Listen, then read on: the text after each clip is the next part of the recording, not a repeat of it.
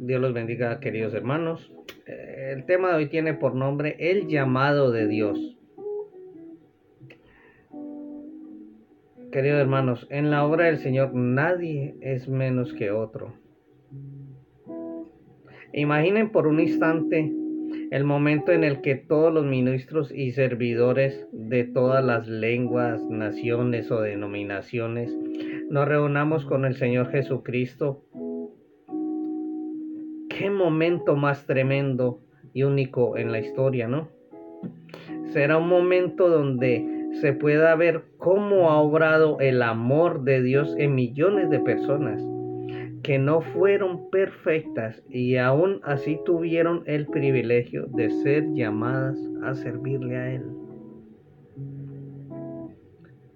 Dios, Dios utiliza instrumentos humanos para llevar a cabo su propósito de alcanzar el mundo con las buenas nuevas, queridos hermanos. La Biblia está plagada de personas de todo tipo y en especial de muchos jóvenes a los que Dios usó de diferentes formas como a David, a Sansón, a José, a Pablo, a Timoteo, a Salomón, Josué, Gedeón, etcétera eh, miramos en primera de Timoteo 4:12 que nos dice, ninguno tenga en poco tu juventud, sino sé ejemplo de los creyentes en palabra, conducta, amor, espíritu, fe y pureza. Queridos hermanos, Pablo aconsejó a Timoteo a que se convirtiera en un ejemplo, o sea, en un modelo de Cristo Nunca es muy temprano ni muy tarde en la vida para servir a Dios, queridos hermanos. No permitas que tu edad o juventud se convierta en un tropiezo o en algo que te intimide, querido hermano. Dios te ha salvado y tiene planes preciosos para tu vida hoy. No esperes más tiempo, aprovecha tu vida para servir a Dios con todas tus fuerzas. En la Biblia se mencionan muchos ejemplos de jóvenes que fueron llamados por Dios para servirle. Debemos nosotros tomar esto como ejemplo para nosotros y ver que si ellos pudieron caminar con Dios, nosotros también. Amén. Vamos a ver algunos ejemplos, queridos hermanos. Por ejemplo, José. José fue un joven de mucho respeto y fidelidad a Dios en todo momento. Su situación lo demuestra, por ejemplo, cuando la esposa de Potifar trató de seducirlo, pero José demostró convicción y no accedió por amor y respeto a Dios. En Génesis 39, de 7, 9 nos dice, aconteció después de esto que la mujer de su amo puso sus ojos en José y dijo, duerme conmigo, y él no quiso. Y dijo a la mujer de su amo, he aquí que mi señor no se preocupa conmigo de lo que hay en casa, y ha puesto en mi mano todo lo que tiene. No hay otro mayor que yo en esta casa y ninguna cosa me ha reservado, sino a ti. Por, por cuanto tú eres su mujer, ¿cómo pues haría yo este tan grande mal y pecaría contra Dios. Miren hermanos, procuremos presentar respeto y reverencia y convicción ante casos como este de José. Por ejemplo, en los muchos casos que pueda presentarte la posibilidad de caer, por ejemplo, las drogas, el alcoholismo, adicciones o pecados en general, ya que también hay personas como la esposa de Potifar que nos incitan a hacer lo malo. Vamos a ir, eh, miremos eh, eh, Josué. ¿Quién fue Josué? Josué fue un joven muy fiel ante Dios. Por ello recibió la tierra prometida. En Deuteronomio 1.38 nos dice, y siguió fiel hasta el grado en que dijo que él serviría a Jehová aunque se quedara solo. Vamos a ver en Josué 24:15 que nos dice, y si mal os parece servir a Jehová, escogeos hoy a quien sirváis y a los dioses a quienes sirvieron vuestros padres, cuando estuvieron al otro lado del río, o a los dioses de los amorreos en cuya tierra habitáis, pero yo y mi casa serviremos a Jehová. Vamos a mirar a Caleb. ¿Quién era Caleb? También fue un joven de mucha fidelidad y también recibió el lugar prometido por Dios. En, en Deuteronomio 1, 35, 36, no verá hombre alguno de estos, de esta mala generación de la buena tierra que jure que había de dar a vuestros padres, excepto Caleb, hijo de Jefón, él la verá y él le dará la tierra que pisó y a sus hijos porque ha seguido fielmente a Jehová. Amén. David, ¿quién era David? David fue un joven de mucha prudencia. En 1 Samuel 18:5, eh, David se portaba prudentemente y persistió que le fue bien en sus obras y por su prudencia el pueblo le respetaba. Él llegó a ser uno de los reyes más importantes de Israel. Él había liberado a Israel de Goliat, aun cuando él era un muchacho de acuerdo al rey Saúl. En 1 Samuel 17, 33, 37 nos dice, dijo Saúl a David, no podrás tú ir contra aquel filisteo para pelear con él porque tú eres muchacho y el hombre y él un hombre de guerra desde su juventud, David respondió a Saúl, tu siervo era pastor de ovejas y su padre, de su padre, y cuando venía un león o un oso y tomaba algún cordero de la de la manada, salía yo tras él y lo hería, y lo libraba de su boca. Y así se levantaba contra mí, yo le echaba mano de la quijada y lo hería y lo mataba, fuese león, fuese oso, tu siervo lo mataba. Y este filisteo incircunciso será como uno de ellos porque ha provocado al ejército del Dios viviente, añadió David, Jehová, que me ha librado de las garras del león y de las garras del oso, él también me librará de la mano de este filisteo. Y dijo Saúl a David, ve, y Jehová esté contigo. Amén. Ahora, Salomón, Salomón, este joven presentó humildad cuando recibió el mandato de ser rey. Él no sabía cómo hacerlo y con humildad pidió a Dios que le diera sabiduría, queridos hermanos. En Primera de Reyes 3, 7 y 9 dice, ahora pues Jehová, Dios mío, tú me has puesto a mí, tu siervo, por rey, en lugar de David, mi padre, y yo soy joven y no sé cómo entrar y salir, y tu siervo está en medio de tu pueblo, al cual tú escogiste, un pueblo grande que no se puede contar ni numerar por su multitud.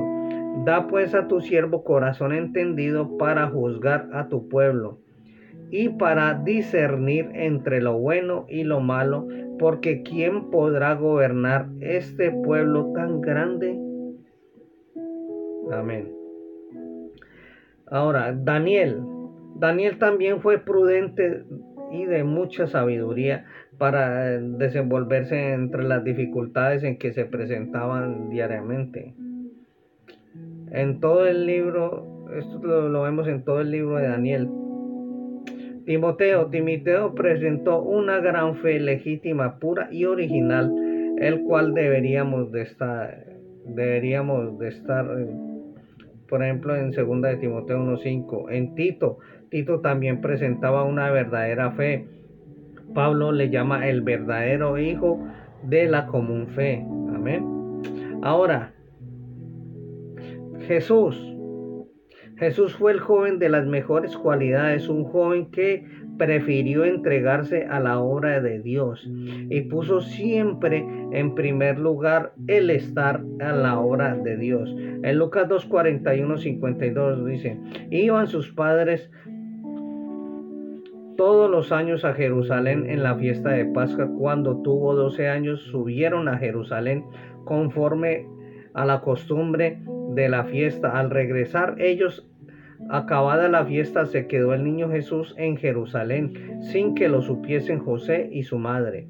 y pensando que estaba entre la compañía, anduvieron camino de un día y le buscaban entre los parientes y los conocidos, pero como no le hallaron, volvieron a Jerusalén buscándole.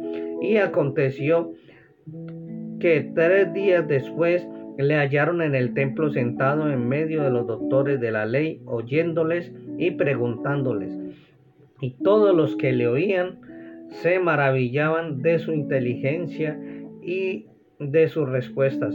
Cuando le vieron se sorprendieron y le dijo su madre, Hijo, ¿por qué nos has hecho así?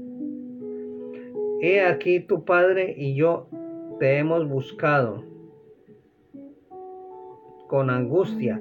Entonces él les dijo, ¿por qué he buscado? ¿Por qué me buscabais? ¿No sabíais que en los negocios de mi padre me es necesario estar?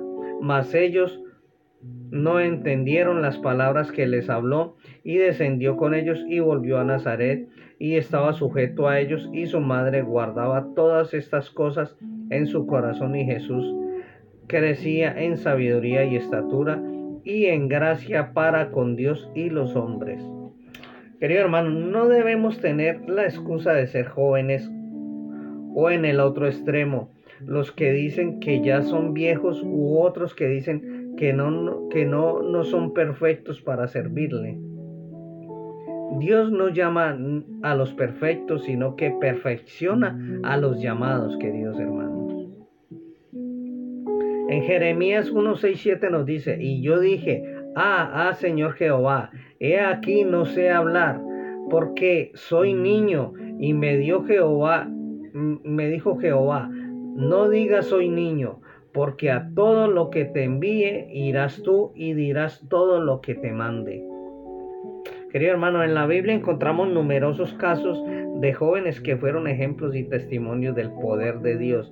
Entre los ejemplos acabamos de mencionar también que tenemos a Samuel, en 1 Samuel 2 y 3, que desde muy temprana edad se convirtió en un gran hombre de Dios. También tenemos al joven, la joven hebrea eh, de nombre Adasa, conocida mejor como Esther.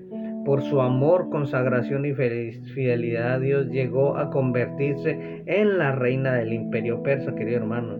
Esto lo vemos en Esther 2.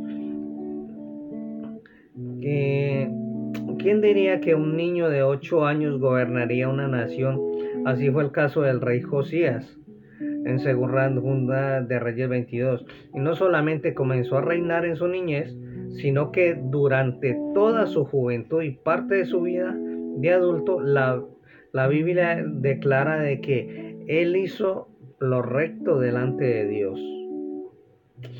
Por supuesto, no podemos olvidar de que los compañeros de Daniel en el cautiverio, como dice en el Daniel 1, ellos propusieron en, en su corazón no contaminarse con los placeres de Babilonia. Aquella firme fue, fue recompensada por Dios numerosas veces, queridos hermanos.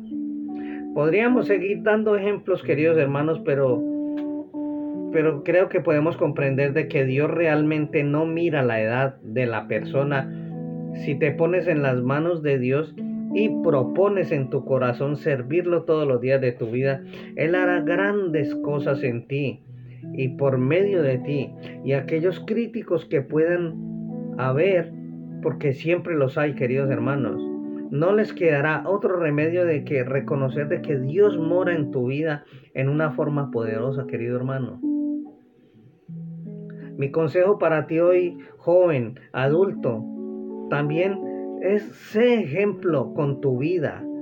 Que todo lo que hagas sea para la gloria de Dios y Él te sustentará, querido hermano. En primera de Corintios 10:31 nos dice, si pues coméis o bebéis o hacéis otra cosa, hacedlo todo para la gloria de Dios. Miren hermano, Dios es tan poderoso que puede usar cualquier cosa para hacer valer su voluntad. Ningún cristiano es demasiado joven o viejo, pobre, inculto, tonto o enfermo para ser maravillosamente usado por Dios, querido hermano. Al Señor le encanta usar cosas pequeñas a la vista de los ojos del mundo que no parecen tener importancia, querido hermano. En 1 Corintios de 1, 26 al 29 nos dice, pues mirad hermanos vuestra vocación, que no sois muchos sabios según la carne, ni muchos poderosos, ni muchos nobles, sino que lo necio del mundo es escogido. Dios para avergonzar a los sabios. Y lo débil del mundo escogió Dios para avergonzar a lo fuerte y lo vil del mundo y lo menospreciado escogió Dios y lo que no es para deshacer lo que es, a fin de que nadie se jacte en su presencia. Mira hermano, ¿crees que no hay nada que Dios no pueda hacer? Debemos declarar sin duda alguna que, que no hay nada que Dios no pueda hacer por medio de mí. El cielo espera ansiosamente para ver las cosas increíbles que vas a alcanzar para la gloria de Dios, querido hermano. Solo es necesario que le creas a Él y acciones para su gloria cada día, querido hermano. Dios, Él nos acepta como somos, con nuestras virtudes y defectos. Él no menosprecia a nadie, Él no hace excepción de persona, querido hermano. Es decir, Dios no ve si tú eres joven o anciano, si eres alto o eres bajo. No valora a las personas por su apariencia ni por lo que tienen, querido hermano. Simplemente Él te ama y es por eso que para Él eres muy importante. Eres la niña de sus ojos. Eres el hijo o la hija que tanto ama. Y, principalmente Él se deleita en ti, querido hermano, querida hermana. Que Dios los bendiga grandemente. Amén.